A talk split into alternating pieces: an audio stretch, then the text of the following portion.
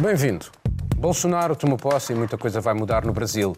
Há um muro a separar Donald Trump da nova maioria democrata na Câmara de Representantes. A Roménia estreia-se na presidência da União Europeia numa altura em que o homem forte do país é suspeito de desviar milhões de euros em ajudas da Europa. Mundo Sem Muros começa agora. Jair Bolsonaro tomou posse, ele representa uma enorme esperança para milhões de brasileiros. A sua taxa de aprovação ronda os 70%. O governo de Bolsonaro promete uma luta feroz contra a corrupção e uma diminuição enorme do peso do Estado. Mas a sua presidência representa também uma vitória para os militares, para os nostálgicos da ditadura, para os que não acreditam nas alterações climáticas, para os cristãos evangélicos, para os neoliberais. Juliana, pode-se dizer que estamos diante de um fascista ou é um exagero de linguagem? Um exagero de, de, linguagem. Obviamente, o homem está no cargo há alguns dias e não, não podemos dizer. Foi democraticamente eleito, o processo eleitoral brasileiro, mais uma vez, mostrou mostrou-se confiante, enfim, não, não há indícios de, de fraude. Então, enfim, ele é um, um governante que, apesar de ser impopular com muitos segmentos da sociedade, ele foi democraticamente eleito. Isso não quer dizer que ele vai agir de acordo com as regras democráticas. Nós já sabemos muito bem, com experiências europeias, experiências fora daqui, que o fato de alguém ser eh, chegar ao poder pelo voto não significa de que vai agir de maneira democrática. O que nós vemos é que Jair Bolsonaro, no dia da posse, ele fez três discursos pequenos, é, dois deles direcionados à população. Ele tinha uma retórica novamente de candidato, não, não mudou em nada, atacou, enfim, a, o que ele chamou de ideologia, porque ideologia é sempre o do outro. Disse que o Como Brasil não tivesse é, não tivesse, e que o Brasil iria é, se livrar do socialismo. O Brasil não, não é socialista, então é interessante ver que continua muito aquele discurso de antagonismo.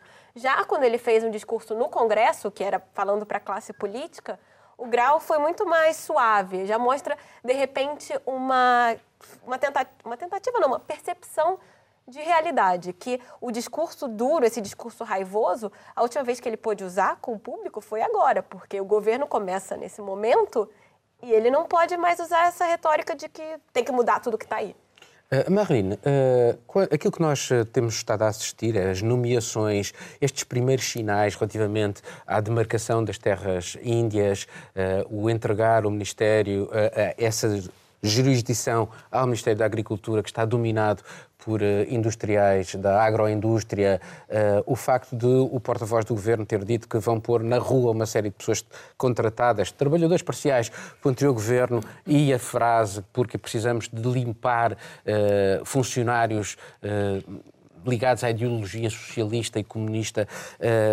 Há ou não alguma ideologia reacionária na base do programa de Bolsonaro? Acho que há um fundo muito forte de, de reaccionário, sim. É, sem dúvida nenhuma. Na, na... Ao nível da so societal? De...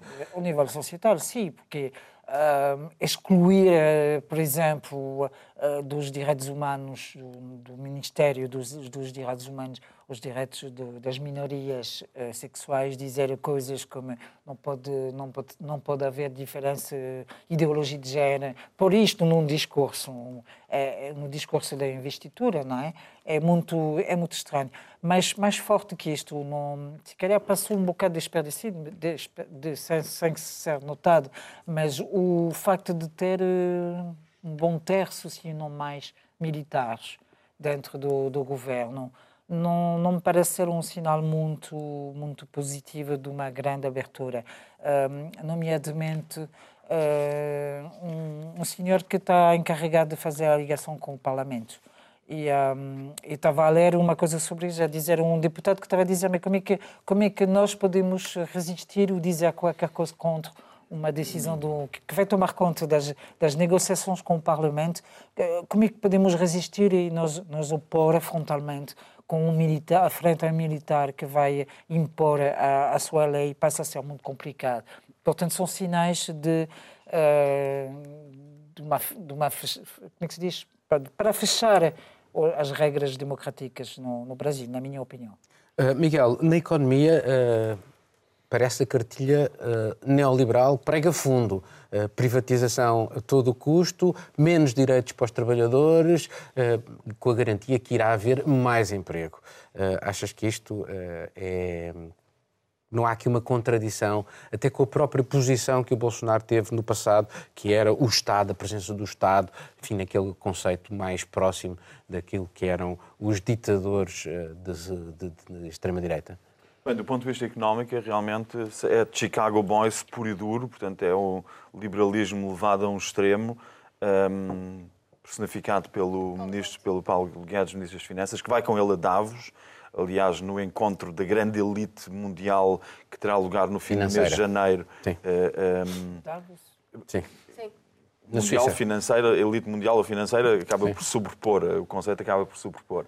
Uh, com, uh, um, e, e, aliás, ao ponto de Bolsonaro ter adiado uma operação que estava prevista, uh, que é uma consequência do atentado que sofreu, e ele vai adiar essa operação para poder estar presente em Davos. Ao mesmo tempo, um, a, Bolsa no, no, Brasil sobe 3% com, no primeiro dia de eleição, o, o, o real valoriza-se face ao dólar em 2%, ou seja, os mercados estão a gostar do discurso. Eh, o mercado, a economia parece gostar deste discurso e essa a, a, aparente contradição que tu apontas não passa de um, de um gesto típico de um, deste tipo de populismo, que é muito parecido àquilo que Trump fez. Um, eu penso que aqui a questão é nós estarmos a. Eu sei que está muito frio em Portugal e nós temos todos ir, gostamos todos de ir passar férias para o Brasil, se pudermos ir apanhar um pouco de.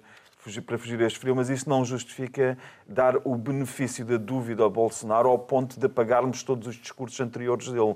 Porque se nós olharmos para os discursos anteriores dele e para o percurso, para, para, para, para, para a mensagem que ele passou uh, nos últimos meses, nos últimos anos, Uh, classifico claramente na linha de uh, fenómenos fascistas e de ditadores da América do Sul a que os Estados Unidos estão perfeitamente habituados. Um Stroessner, um Pinochet. Somoza. O, o, o, exatamente, quer dizer, o, Bolsonaro não é, nesse sentido, algo de novo.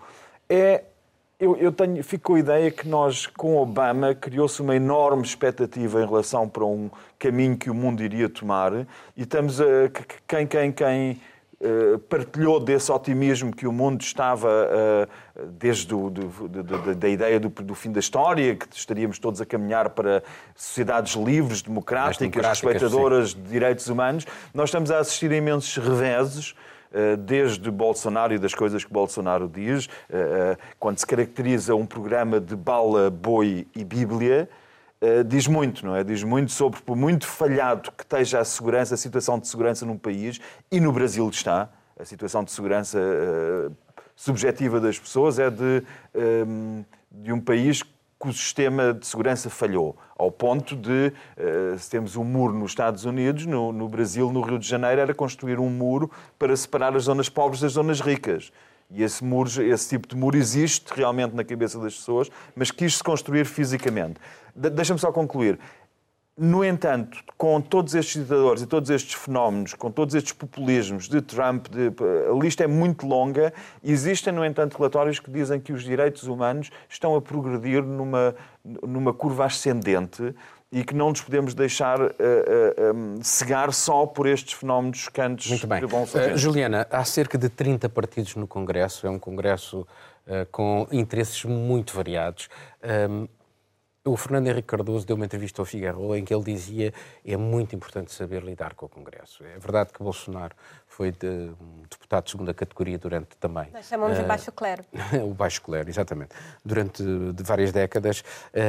Achas que ele tem capacidade para negociar o seu programa num Congresso tão diverso? O capital político de qualquer governo no Brasil, no caso que a gente chama de presidencialismo de coalizão, que é quando a maioria de um partido, por exemplo, o PT, é o maior partido em termos absolutos na Câmara, mas dissolvido no total de deputados é uma minoria. É, o partido do Bolsonaro, o PSL, é o segundo maior e deve, enfim, ter algumas adições quando tiver a janela de troca partidária. É, o, o, presidencialismo de coalizão é o chamado toma lá da cá. É, o governo oferece algo em troca e o deputado vota com o governo, seja por uma quantidade X de cargos comissionados, seja por uma benesse, seja por uma concessão estatal. É assim que tem funcionado, é assim que funciona desde o Fernando Henrique, desde, enfim, a nossa Constituição, desde a redemocratização. E o Bolsonaro enfim, no, no, durante a campanha, ele disse muito que iria contra isso, mas agora é a vida real. O que, que, ele tem a oferecer? A gente já viu concessões, por exemplo, ao atual presidente da Câmara, que ele vai apoiar a reeleição, que é o Rodrigo Maia, que foi quem conseguiu articular uma série de propostas do Michel Temer, justamente é, calcado nessa, nessa questão do vamos dar isso para cada deputado. Acho que é, o Bolsonaro, o, o, Bolsonaro sobreviveu, não, sim, sobreviveu graças a, ao malabarismo do Rodrigo Maia. Exatamente. Mas eu acho que só, enfim, para discordar um pouco do Miguel, não é muito o que eu faço. Eu acho que ainda é muito cedo para comparar o Bolsonaro a outros líderes, a, a, no caso, ditadores da América do Sul. Acho que, enfim, ele tem uma retórica muito feroz, nitidamente antidemocrática, mas ainda ainda é cedo, porque vamos ver como é que estão já abriu os cheques, já abriu, já abriu. Mas sabe o que é fantástico? Sim, mas sabe o que é, é fantástico? Um sabe o que é, é fantástico? Um o que eu acho fantástico nisso tudo é que ele tem um discurso de aproximação com os Estados Unidos e contra a influência da China, a China que você gosta tanto,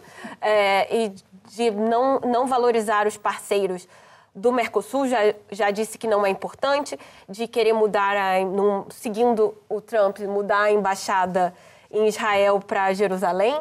É, e são coisas que são contra a realidade brasileira, porque a China hoje é o maior parceiro comercial do Brasil, porque nós sabemos como é que funciona a parceria, mas enfim, é o país com que o Brasil tem a maior quantidade de trocas comerciais. Uh, o mercado do Mercosul para o Brasil é, é, importante porque basicamente as nossas máquinas, os nossos produtos industrializados os vão. Também. E os países árabes são dos maiores consumidores de carne brasileira e já anunciaram uma retaliação grande caso o Brasil mude a embaixada para Jerusalém.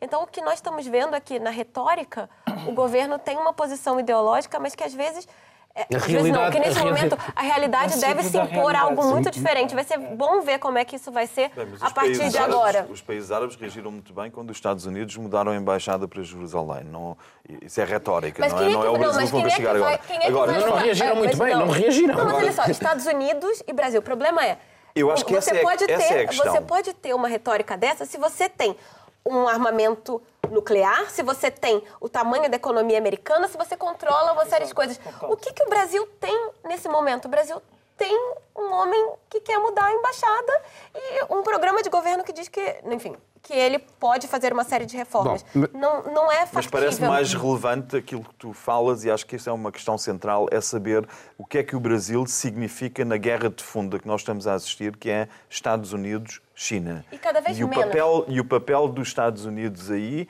eh, mostra-se a tentativa de.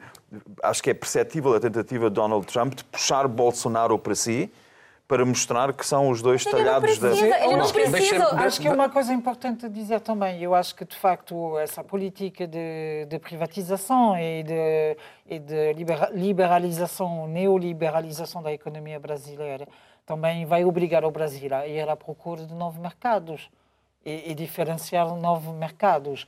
Ao mesmo tempo, se a política de, de Bolsonaro é uma política de fechadura, fechadura ideológica de constrangimento e de, de provocações, digamos assim, como uh, acabamos de dizer sobre Jerusalém, pode ser complicado para este país poder avançar em termos econômicos.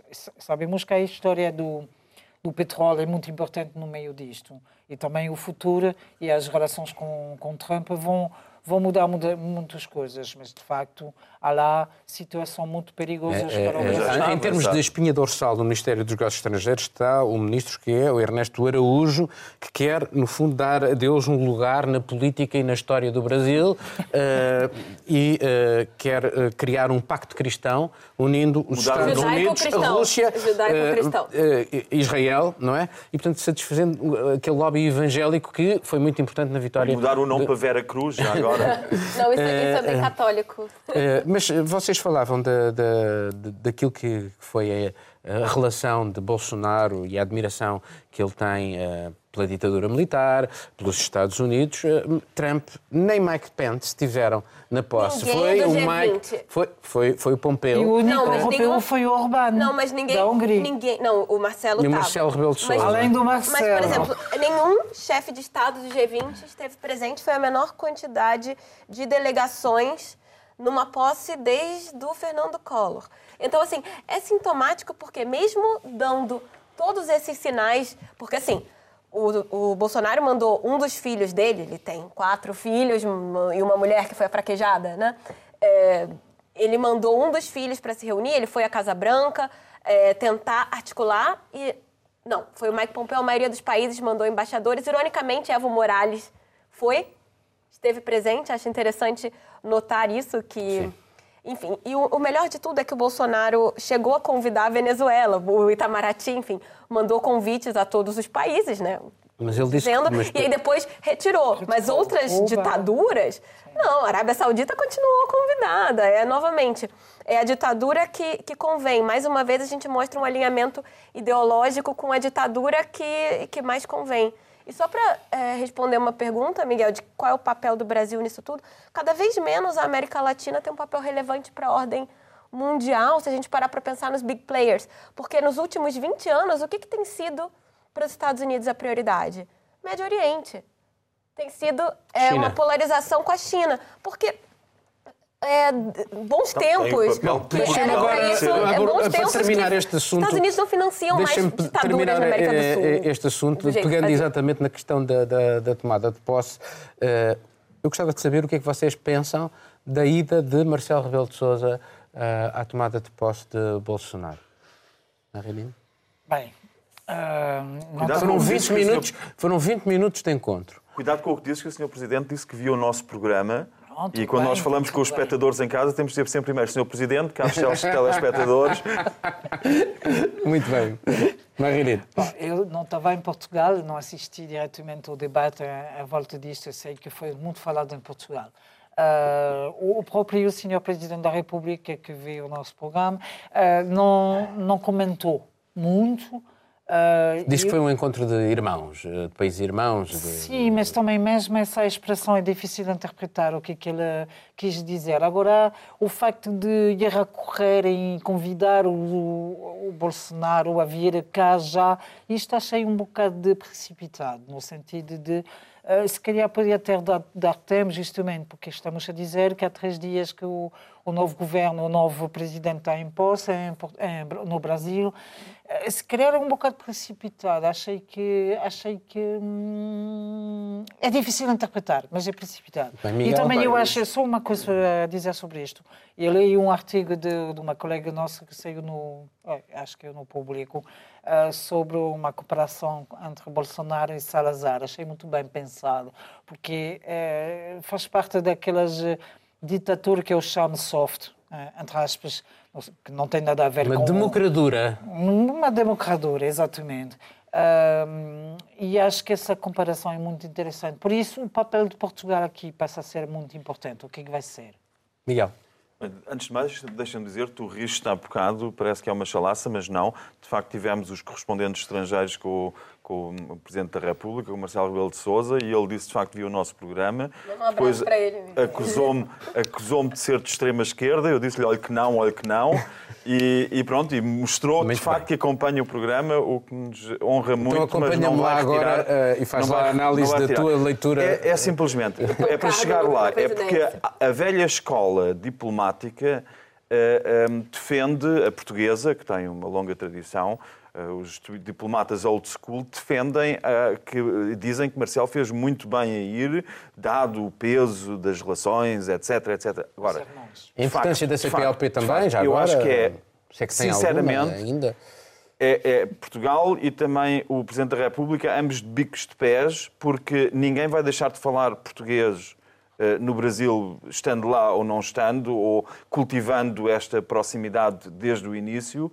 E não, há, não havia necessidade dentro da União Europeia de se chegar tão à frente, tão ostensivamente à frente, nem havia necessidade de uh, uh, criar laços de fraternidade ao ponto de utilizar termos como uh, um encontro de irmãos. a não ser que seja numa perspectiva evangelical do termo irmão, e aí somos todos irmãos. Mas julgo que não era isso que o Presidente da República queria dizer. Juliana. É bem católico. Muito bem. Juliana, diz qual é a tua opinião sobre a visita de Marcelo.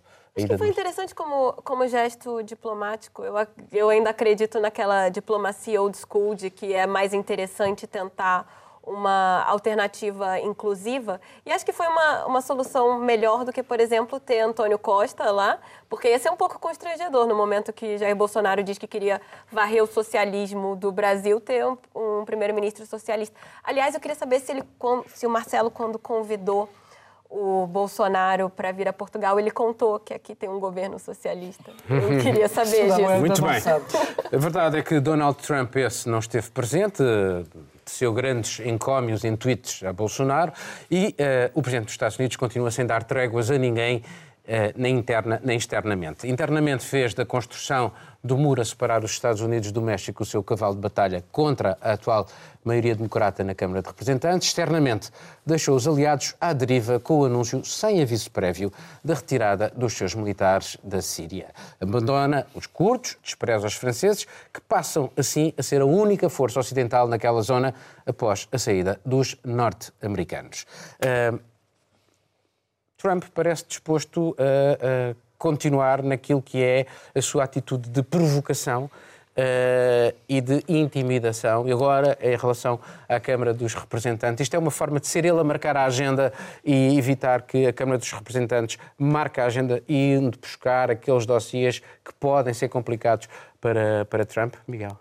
Ele claramente tem medo que se abra um armário e tem medo de ficar soterrado sob esqueletos porque são muitos aqueles que se adivinham dentro do armário. E adivinham-se porque não se tem acesso à informação. E é isso que poderia mudar. Era isso que poderia mudar, eh, por exemplo, em relação à declaração de impostos. Poderia não, pode. Pode, ou irá, ou irá mudar. Eh, e, ao ponto de haver, eh, de facto, analistas nos Estados Unidos que dão 2019 como o último ano da presidência de Trump. Parece-me precipitado, ele parece ter alguma resiliência e parece estar a jogar as cartas eh, da forma como descreveste, ou sendo, tentando ser ele a marcar a agenda para evitar que, que, hum, que, que os acontecimentos se precipitem. Uh, Marilyn, uh, achas que Trump com, uh, tem hipótese, tendo em conta que os democratas já votaram o orçamento, mas também isso terá que passar no Senado, onde a maioria republicana eventualmente vai alinhar com o Presidente e, portanto, não aceitar estas medidas. Portanto, há aqui, de facto, um, um jogo terrível. Há 800 uh, eh, mil pessoas que não, estão, não têm salário neste momento uh, por causa deste shutdown. Um, e uh, ele quer uh, construir uh, o muro. É, é, alguém que está, digamos, a querer pôr o muro como o assunto mais importante da política dos Estados Unidos. No entanto, a questão do muro, ele disse que eram o México que ia pagar. E agora vem dizer que quer que sejam uh, o, o, a Câmara dos Representantes a, financiar, a, dar uh, o dinheiro dos contribuintes uh, para, para o muro. Há, não acha que aqui há uma série de contradições por parte é, é, Trump? É, o Trump de, de costume dizer uma coisa dizer ao contrário. Eu fico com essa ideia.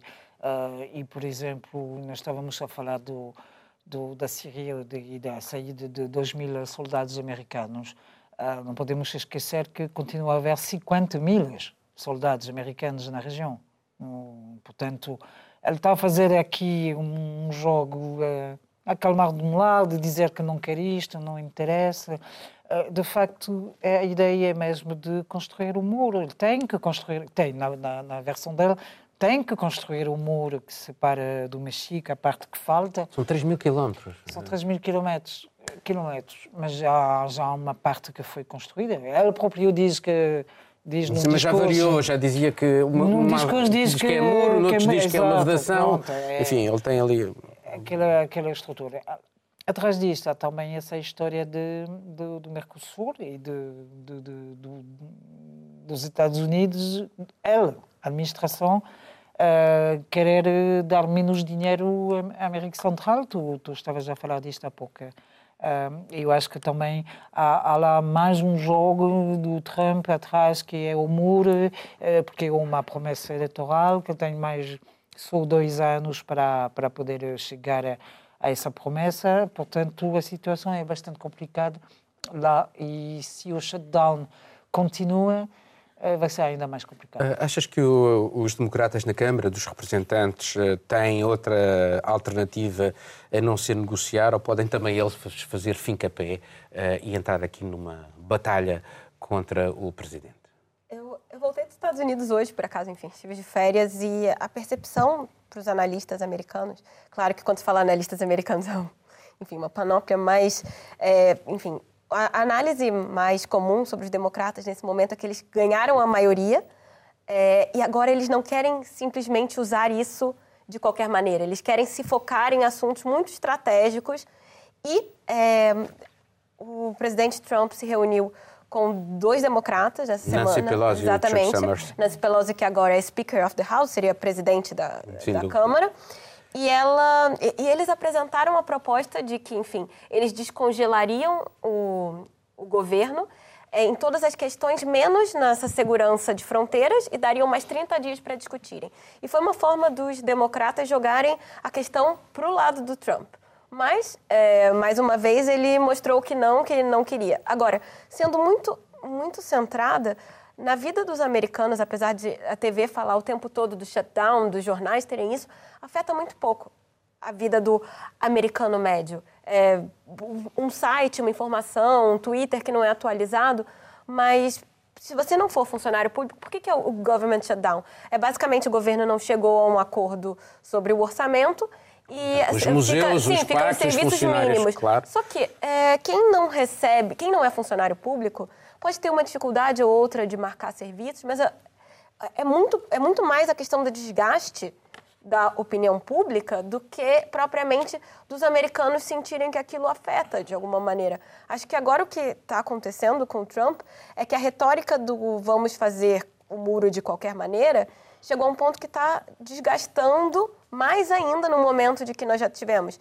Quando esse discurso duro contra a imigração, nos ulti- no último mês, duas crianças migrantes morreram em centros de detenção para famílias. Acho que é um momento de Segundo muito Trump, desgaste. culpa dos democratas, democratas. porque não... Mas, mas eu acho, de facto, esse Mas ele também de culpa os democratas pelo shutdown, quando nesse encontro que, a- que ela Ele falou, recusou. ele disse: não, não, eu faço o shutdown. Mas este- esta, esta questão da erosão e da opinião pública acho que é muito importante, porque isso é eh, realmente uma forma de esvaziar o funcionamento das instituições nos Estados Unidos e criar ainda mais, alimentar este populismo que, que Trump eh, instrumentaliza. E quando tu referes que, eh, que ele tinha dito que seria, os- seria o México quem iria pagar o muro, ele aliás depois faz um tweet em que diz que o muro é uma invenção tão imprescindível como a roda, a roda e o muro, esquecendo que o muro só é tão bom como enquanto os cadotes for- enquanto os cadotes forem mais pequenos, o, o muro só, só, só, só funciona enquanto os cadotes forem mais pequenos. Quando os cadotes são maiores que o muro, ao longo de 3 mil quilómetros deixa de funcionar. Mas eu penso sobretudo que quando tu referes a essa contradição é que ele está nas tintas para essas contradições, porque ele sabe que ninguém Trump é o Trump. memoriza. O Trump é o Trump, era suposto seres tu a dizer hoje, Marilyn, mas, da mas ele sabe perfeitamente, Trump sabe perfeitamente que ninguém liga àquilo que ele já disse e que ninguém tem memória para saber o que ele já disse e que esta telenovela se alimenta, tem um enredo que funciona dentro de cada episódio.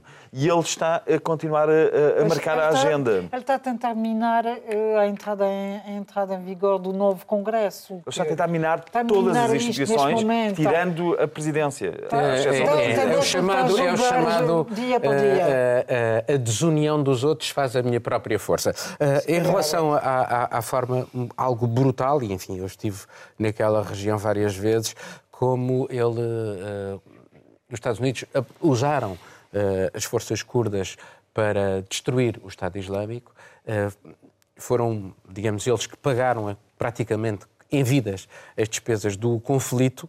eh, e agora, de repente, assim, sem aviso prévio, ele diz que vai sair daquela zona. Eh, os- o Macron reagiu dizendo uma frase: um aliado deve ser viável, não é? E quer dizer, com o Trump é um bocadinho uma difícil. situação complicada, eh, é mas- muito complicado. Erdogan É esfrega as mãos. E, os que- próprio, e o próprio Irão, e o próprio Irão vai, eh, fica, esfrega as mãos de contente, porque afinal de contas, aquele tampão que podia existir ali, eh, eles podem voltar a entrar por ali, até porque os curdos perceberam que não tendo os americanos, Vale. Tem que se virar para Damasco. Tem que, tem que ir olhar para Damasco. Portanto, não, não se percebe. E para, para eh, eh, os- o vazio que deixa de, de forma mais política o, a saída de- das tropas americanas de- deixa lá um papel da Turquia em primeiro plano. E isso passa a ser novamente muito, muito perigoso para, para a região uh, porque, porque a Turquia, o inimigo, passa a ser os curdos. Eles não querem uh, ter um, um Estado curdo que era suposto ser o fim da guerra na Síria. Agora, os turcos querem mesmo jogar um jogo de primeiro plano aqui, passa a ser complicado para a França também, porque o apoio militar que dava os americanos desaparecer, vai desaparecer e, uh, e, o papel da França aqui vai ser demasiado complicado de jogar. Até porque a Peço França precisa do apoio norte-americano para manter lá as suas tropas. Uh, é, é, curioso como uh, a política no Médio Oriente está a alterar-se. Este anúncio da retirada do Trump, o facto dos Emirados Árabes Unidos terem reaberto a embaixada em Damasco, de algum modo também parece indiciar que vamos aproximar-nos de uma nova fase em que a reconstrução vai ser, vai ser muito importante. Portanto, como é que, face até ao próprio aliado israelita, Trump sai assim, ou anuncia a saída, depois fez ali um pequeno travão. Qual é a leitura A reação que, que eu vi de colegas que, muito próximos de Israel foi que Trump está-nos a entregar aos russos. Foi uma das primeiras reações, foi retira-se e isto fica tudo entregue à, à influência de Moscovo. Um, Quanto aos curdos, eh, dentro desta noção são que é generalizada, quanto aos curdos, é, são, são historicamente sacrificados, desde sempre que são sacrificados, são habituados a ser sacrificados. Eh, duvido que fiquem muito. Um, muito surpreendidos, aproximaram-se de Assad e de, do regime. E do, da Rússia também. E, e, da Rússia também, eh, porque é, o, enfim, é, é uma forma de tentarem evitar eh, que, que, sejam cilindrados por, eh, por, por um, eh, Ankara, por, por Erdogan e pela Turquia.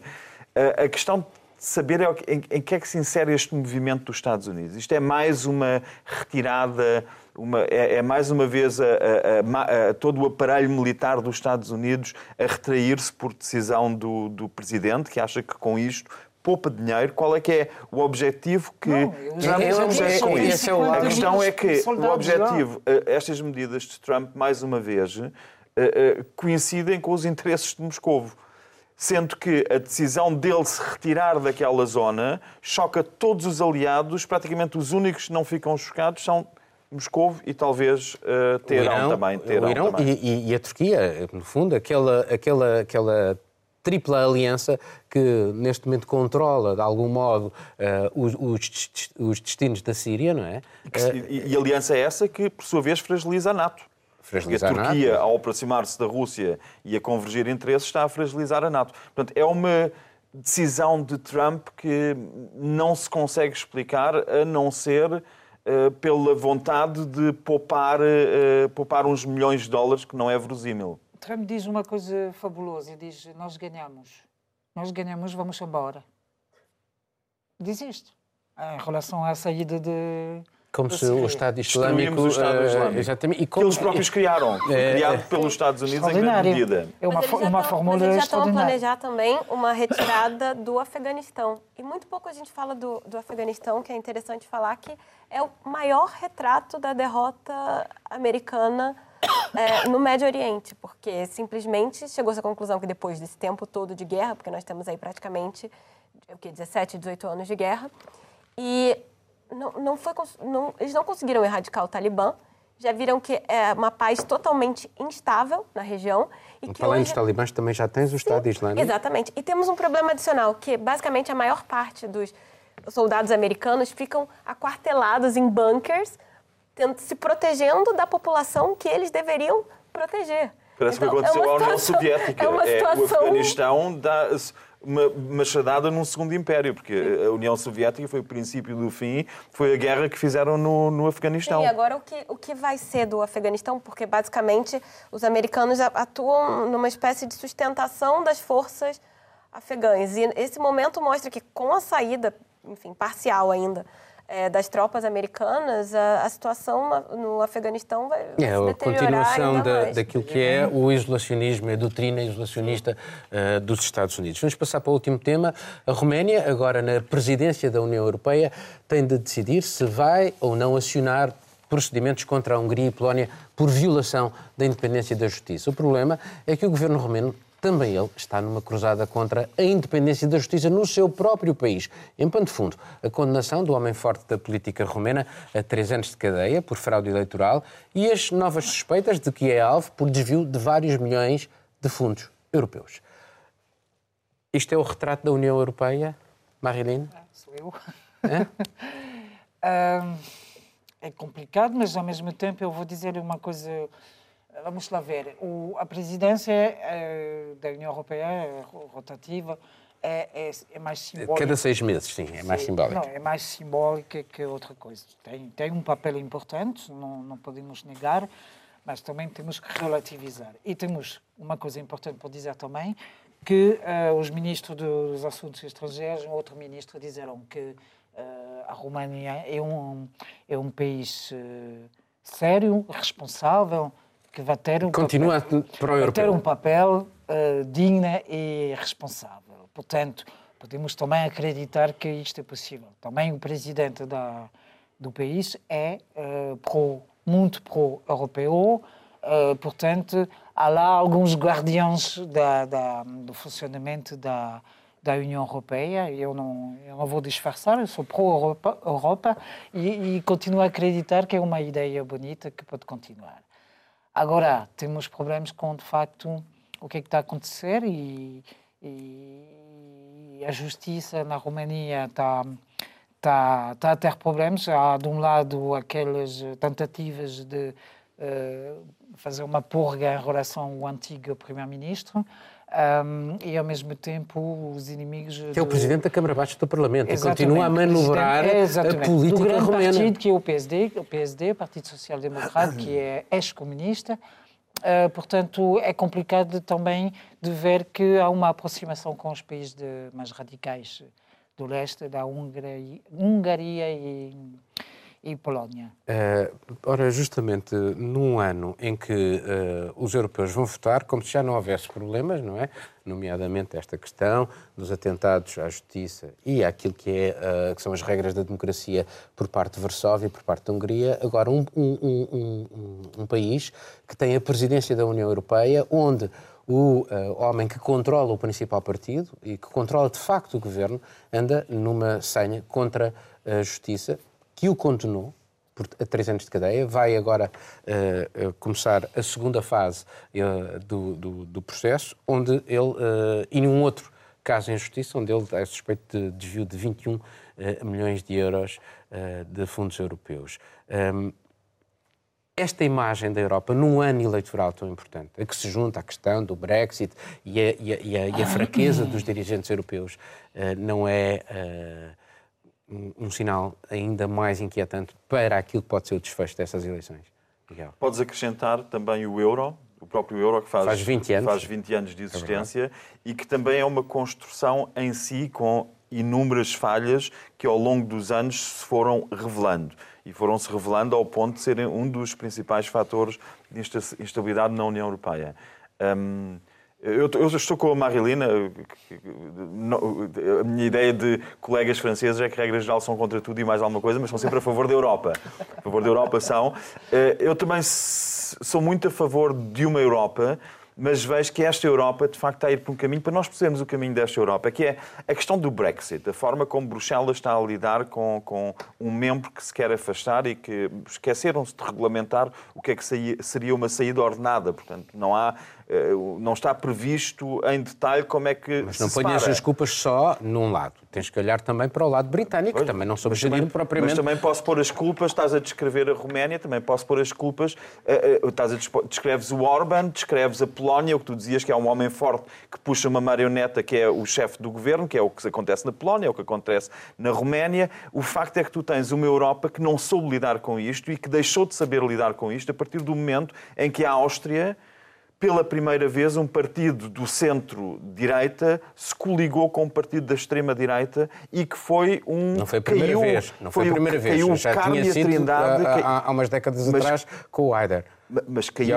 Exato, é esse, esse momento que eu estou a descrever. Ah, Nesse momento, quando o partido do Haider, o FPE, pela primeira vez com o Mas nessa altura houve sanções. Houve, mas aí é que tu vês. Mas, oh, Paulo, é isso que eu estou a dizer. Uma Europa caminhou de uma posição de rigor e de sanções e de estupefacção perante aquilo que era inaceitável eh, com, com, com o chanceler Schussel e com o Jörg Haider. Passado uh, uh, estes anos, estamos com a maioria dos países no leste da Europa, da União Europeia, com com a extrema-direita no governo. Tornou-se a nova normalidade.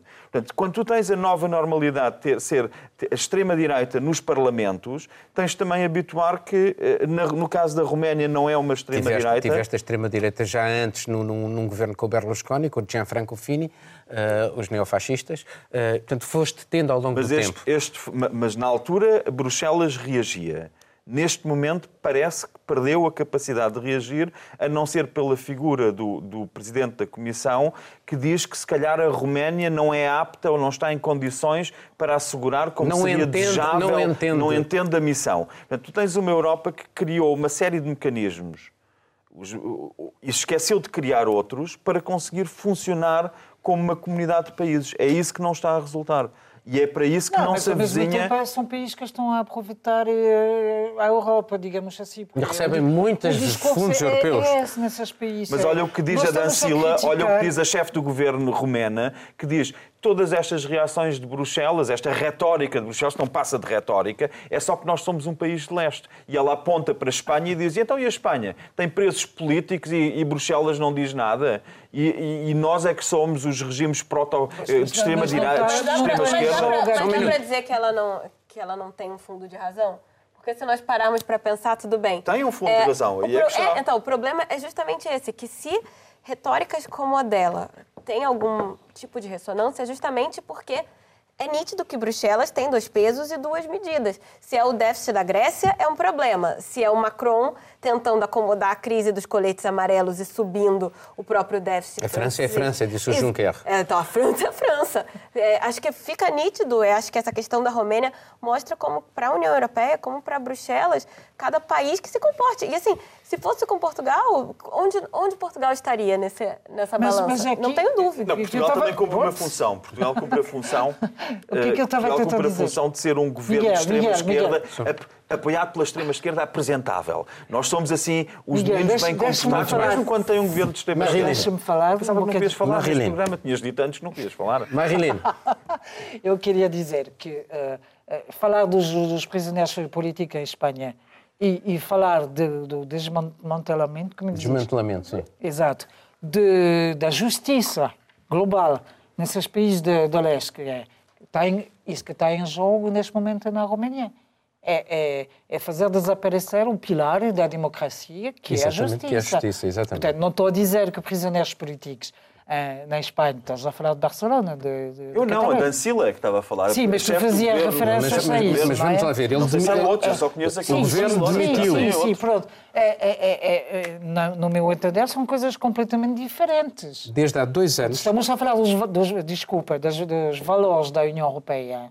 Estamos a falar das é regras democráticas. Entender, é esse teu entender que uma Dancila aponta o dedo e o Dragneia também. Muito é bem. dizer que por eles serem de leste, o entender é diferente. E é isso que as Julianas chamavam duplo critério.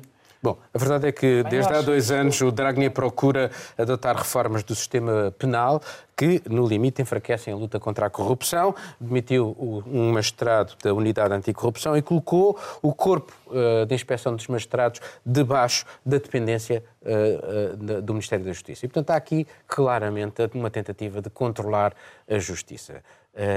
se calhar, noutros países europeus, a justiça também não funciona dessa maneira tão uh, independente, mas deve-se lutar uh, para que assim seja. Uh, o problema aqui, como vocês diziam, como tu dizias, é a, a, tal dualidade de, de, de, de, critérios. Mas resta ou não à União Europeia e aos seus dirigentes, como Juncker, dizer, epá, façam lá qualquer coisa. Mas é manipulação, é clientelismo atrás disto, porque o, o, o, como é que se chama o, este, o presidente do Parlamento, o, o o uh, está a tentar fugir de acusações, de mais acusações e condenações. Sim. Uh, pessoal, ligada à fraude, fraude e, e, tentativa de desvio dos fundos europeus. Portanto, eu acho que são mil milhões de Ele quer, quer, quer criar uma lei, uma, uma lei para ele que é, que é uma lei da amnistia que anule todas as, con, as condenações de corrupção É com penas inferiores a 10 anos. Mas ele, ele julga que é o Berlusconi. Exatamente. Ele julga que é italiano, julga que é Berlusconi. É que problema é Berlusconi pôde fazer isso. Berlusconi pôde fazer isso. Na Roménia. Na- Desculpa, só, só para completar. Houve precedentes e ninguém pareceu escandalizado dessa Sim, maneira. E um sim, falou o sim. quê? Sócrates tentou fazer Sim, coisas muito semelhantes em muito Portugal. falado. Sócrates tentou e fez coisas muito semelhantes em Portugal. E Bruxelas disse alguma coisa? Bruxe- Aquilo que Sócrates fez, a forma como ele atuou, o dinheiro que vinha, que- as isenções de dinheiro que voltasse, que não precisava de ser Isso tributado. era legal. É, Mas ele, porque ele criou as leis para isso. Este- não esqueçamos que a Roménia fez uma coisa. O ano passado, 600 mil romenos por Era todo o país foram para a rua. repatri- E há inúmeras outras coisas. Há a imprensa, há o que Sócrates tentou fazer com a imprensa, os, os grupos, eh, eh, os jornais criados pelo Grupo Lena. O Grupo Lena criou um grande jornal que se queria assumir como. co- e tentou tomar posse de muitos outros eh, meios de comunicação social em Portugal. E Bruxelas nunca disse nada. Eh, Pelo contrário, agora eh, temos, eh, o Portugal tem um governo de centro-esquerda apoiado pela extrema-esquerda e é apresentado por todo o lado como um exemplo de, a seguir por todos os outros países na Europa, não é?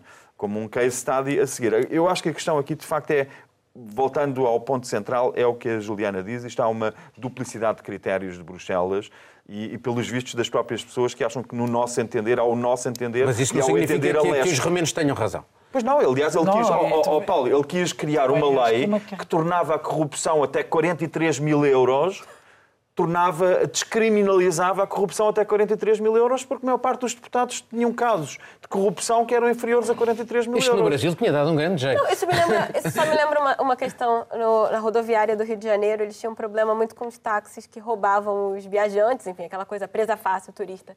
E aí, na impossibilidade de, de, de, enfim, fiscalizar aqueles táxis, meio que eles aceitaram que podia ter uma tabela diferente para os táxis da rodoviária. Me parece um pouco isso. é- Vamos bem. essa antral, temos que o mesmo problema com os táxis Vamos- em Lisboa. estamos a chegar Sabemos ao o mundo fim não vai ser deste, todo e todo azul, deste é? primeiro programa de 2019. Eh, como sempre, o que é que vocês andam a tratar aqui? Ainda há pouca coisa, porque também era a treve de, treve de Natal e do 1 de janeiro, mas eh, há um assunto interessante que eu vou acompanhar, é o, é o julgamento, o desfecho do, da, da questão dos vistos gold que está que tá a ser feito neste momento. Muito bem. Juliana? Eu voltei hoje de férias, E, então... portanto, ainda, ainda estás a, Ainda a estou, aterrar. ainda estou a aterrar com jet lag, mas essa semana eu vou, vou me concentrar num material de turismo em Lisboa, porque né, mais turismo aqui. Então, e também devo fazer algo sobre os vistos gold, mas ainda estou me familiarizando com o que aconteceu em Portugal. Miguel? Bem, o que eu tive a fazer tem, esta semana teve muito a ver com o nosso programa de hoje, com este último tema, porque me pediram, um semanário alemão, o Freitag, pediram para explicar porque é que em Portugal não existe extrema-direita com assento parlamentar, ao contrário de inúmeros outros, inúmeros outros países, entretanto, na, na União Europeia. E eu tive a oportunidade... Até Espanha, já. Até, até Espanha, no sul de Espanha, como nós já Na. Andaluzia. Eh, E eu tive a oportunidade de perguntar desde o Presidente da República, estou a falar dele outra vez, boa noite, Sr. Presidente. Não precisas dizer que ele vê o programa. até, eh, eh, até a pessoas ligadas aos países de extrema-direita, perguntei quais eram as razões e, de facto, tudo se resume às tantas eh, à linha de eh, Portugal se considerar, de facto, ainda um país de brandos costumes. Assim seja, assim continue. Hum, nem sempre Mas assim foi. Uma, uma bronca recentemente. Falamos no próximo programa. Não, falaremos certamente no próximo programa e espero que a Begonha já cá esteja e assim terminamos mais este Mundo Sem Muros. Voltamos, como sempre, dentro de uma semana. Tenha uma boa semana.